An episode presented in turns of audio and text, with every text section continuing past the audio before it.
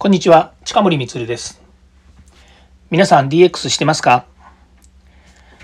今日もこちらのチャンネルを聞いていただきありがとうございます。今日はですね、えー、昨日に引き続き、えー、街で見かける当たり前にあるものはもう DX しないのかというですね、話題2回目になります。昨日はですね、何をお話ししたかっていうと、信号機のお話ですとか、それから電柱ですね。こういった電柱が、えー、まあ、DX というかですね、この時代の流れの中でイノベーションしてきたっていう話をしていました。まあ、最近の話題ですとですね、えー、電柱を使わずにもですね、5G ですね、スマートフォンで今、注目で皆さん大好きスマートフォンですけども、そちらのですね、通信の規格 5G、まあおさらいですけれども、5G の5は第5、で、G はジェネレーションですね。第5世代という意味なので、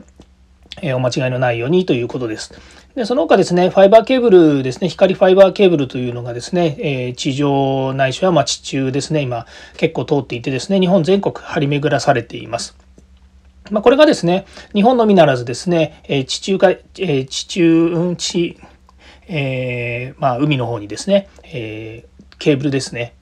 うん、なんて言うんですかね、えー、海底ケーブルですね。で、まあ、つながるようになっていますので、そういった意味ではですね、今日本は沖縄を経由してアジア各国とですね、えー、つながる、えー、まあ、一つのですね、えー、でしょうね、コミュニティ、コミュニティとは言わないですけれども、まあ、非常に大きな経済圏の中でですね、日本がやっぱりこう、え技術というものでですね、力を発揮するというようなことも、ま聞こえてきておりますので、ま非常に、え魅力的で面白い世界だなというふうに思います。ま今日はですね、ちょっと視点をまた変えましてですね、えー、街中にあるものということなので、何があるのかなということですが、ちょっとあの、重機ですね。重機っていうと重い機械の木っていうふうに書くんですけど、例えばそのタワークレーンとかですね、トラクターとか、それからフォークリフトとかですね、えー、ま工場機ですね、人が上に上がったり下がったりってよく電柱をこう電柱の作業をしているですね作業者の方っていうのはですねこういった方たちが乗っている車ということですねこういったものがいろいろあるんじゃないのかなというふうに思っています。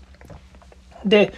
今日お話したいのはですね、このトラクターというかですね、まあ、大型の、まあ、えー、ダンプというかですね、もっと大きいんですけども、実はあの、小松、小松っていうのは、あの、えー、石川県のですね、小松市にある小松という会社なんですが、この小松はもう世界の小松なんですよね。まあ、日本で、えー、まあ、日本の会社なんですけれども、世界を相手にですね、えいろんな重機を作ってます。まトラクターだとか、え、フォークリフトとか、フォークリフトは作ってないですよね。ま、作ってるのかもしれないですけど、ダンプとかですね、まあ、大型重機をま基本的に作ってるんですけれども、まあ、この会社がですね、実はあの、えー、IoT では結構先進的ですねっていうふうに言ってたんですね。で、当のえー、小松さんはですね、別に IoT とかっていう意識してるわけじゃなくて、まあ、自分たちのやりたいことを実現したら、たまたま、えー、IoT のような、なんでしょうね、ビジネスモデル的にですね、すごいなっていうふうに皆さんから注目を浴びたということなんです。で、それは何かっていうと、えー、まあ、一番 あの、すごいなというふうに思ってるのは GPS を使ってですね、全世界に売った、例えばダンプだったらダンプカーをですね、全部位置測定しているんですよね。ですから個体管理を全部やれるっていうことになっているので、例えばどこの国に何ていう、えー、機種を売りました。で、その機種が今稼働していますよ。どこの位置にありますよっていうようなことがですね、実は、あの、すぐわかるんだそうです。で、これはですね、なんだそんなのは別にあのできるじゃん誰でもみたいにふうに思うかもしれないんですけどやっぱりあの海外でですねやっぱ稼働状況を把握することによって、まあ、昨日もちょっと話したかもしれませんけれどもやはりどれだけ稼働しているのかっていうのはその製品とかですねいろんなこうハードウェアっていうのは対応年数っていうのがあるんですね。例えば、えー、昔私がまあまだまだ若かりし頃はですねアナログの製品ですね。例えば冷蔵庫とかっていうのは対応年数が13年とか15年とかいうふうに言われてたんですね。まあ、対応年数って言ってるのは、えまず一つはその製品が大体どのぐらい持ちますよっていう年数ですね。まあ、それはあの責任持って動かしますっていう意味ではなくて、大体どのぐらい動か動きますよっていうですね、対応年数っていうのがありまして、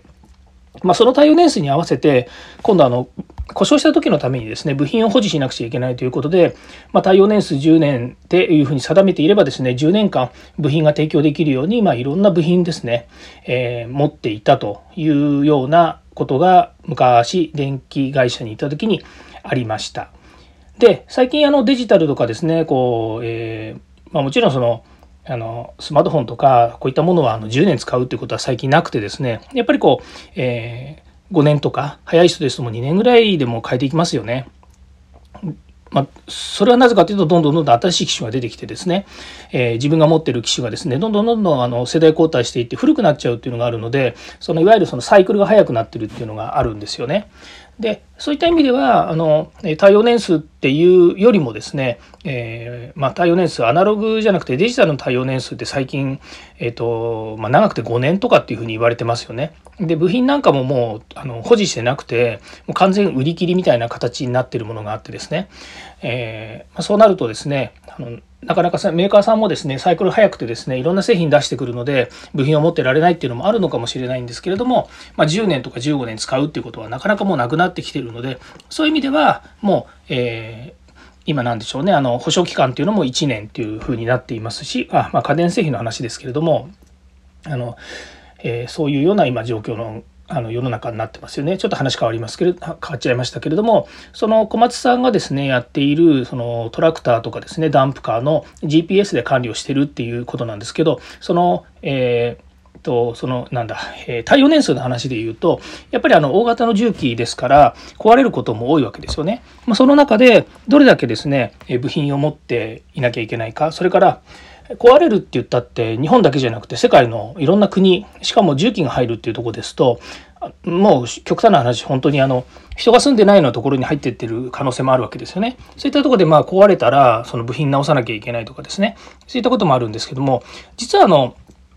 いろんな意味でこういう個体管理ができているということは故障予知とかですねそういった問題もできるわけですよね。あできるかどうかはその、まあ、いろいろこう、えー、やり方の問題ですけれども例えば1年間365日フル稼働しているということであればですねやっぱりそれなりに、えーとタイヤが例えばえー、ゴムの部分が減るとかですね、ブレーキが減るとかですね、まあいろんな重機の中でも、えー、アームの部分の、えー、なんでしょうね、その壊れる率が高くなるとか、まあそういう世界的なデータを取りつつ、えー、どこどこの場所にある、あれはもうそろそろ何かしらの故障が起こるんじゃないかっていう故障予知っていうですね、そういう観点からもできるわけですね。それから、あの、本来ここにあるべきものじゃないトラクターが別の場所にありますねって言ったらどういうことがあるんでしょうつまり勝手にですね、他の、えー、場所に移動してたりとか、他の国に行っちゃってたりとかっていうことがあるんですね。つまり、あの、盗まれたりですね、まあそういった別にあの小松さんが全部管理しろっていうわけじゃないんですけども、重機って結構高いんですよね。うん千万円からうん億円するようなものなので、まあ盗み買いがあるって言ったら怒られちゃいますけど、盗まれるとですね、やっぱりそれなりに盗まれる方も辛いですし、それから、あのこういったねあの大きな重機っていうのは、まあ、極端なことを言うと、えー、戦争に使われる何かの犯罪に使われるっていうようなことだってあるわけですよね。でそれからあとはまあそれなりの、えーあの、なんですかね、技術、それから、えー、作り方っていうのがありますから、当然ですけれども、やっぱりそういったノウハウをですね、盗まれるっていうことも、やっぱりこれは問題になってくるわけですね。まあそういったところで、えー、小松さんがどこまで、まあ、社会的にですね、えー、それをやっるっていうことに対してですね、ディペンドしてるのかどうかはわかんないんですけれども、小松さんはそのコムトラックスっていうところでの GPS による個体管理、位置情報とかですね、移動情報、稼働状況っていうのを見ているということなんですね。で、これはすごいビジネスモデルとしては、あの、えすごいなという、まあ、思うわけなんですけども、まあ、それを考えるとですね例えば普段私たちが乗っている、え、乗用車っていうのもそうですよね例えばタクシー会社がどこに何が配信あの配信されてる、ん、配車されてるのかとかですね、まあ、こういうのは今やってるわけですけども逆にそのタクシーとかのあのタクシーに限らずですけれども普通の、えーとまあ、中型車とか小型車とか大型車ですね。こういったものも実はやろうと思えばできるんじゃないのかなというふうに思っています。まあ、未だそれがやってやっているのは、まあ、海外の製品だけのような気がしなくてもないくても、えー、ありますし、それからあと国産車ではですね、やっぱり高級車っていうふうになるのかもしれないんですけども、いずれにしてもこの先ですね、そういった、えー、まあ、車のですね、もっと、えー良い利用の方法とかですね、それからメーカー側のですね、いろんな技術が搭載されてくるということはあるというふうに思います。えー、今日はですね、ちょっと重機のことばっかりになっちゃいましたけれども、また同じテーマでいきたいと思います。えー、今日は聞いていただきましてありがとうございました。ではまた。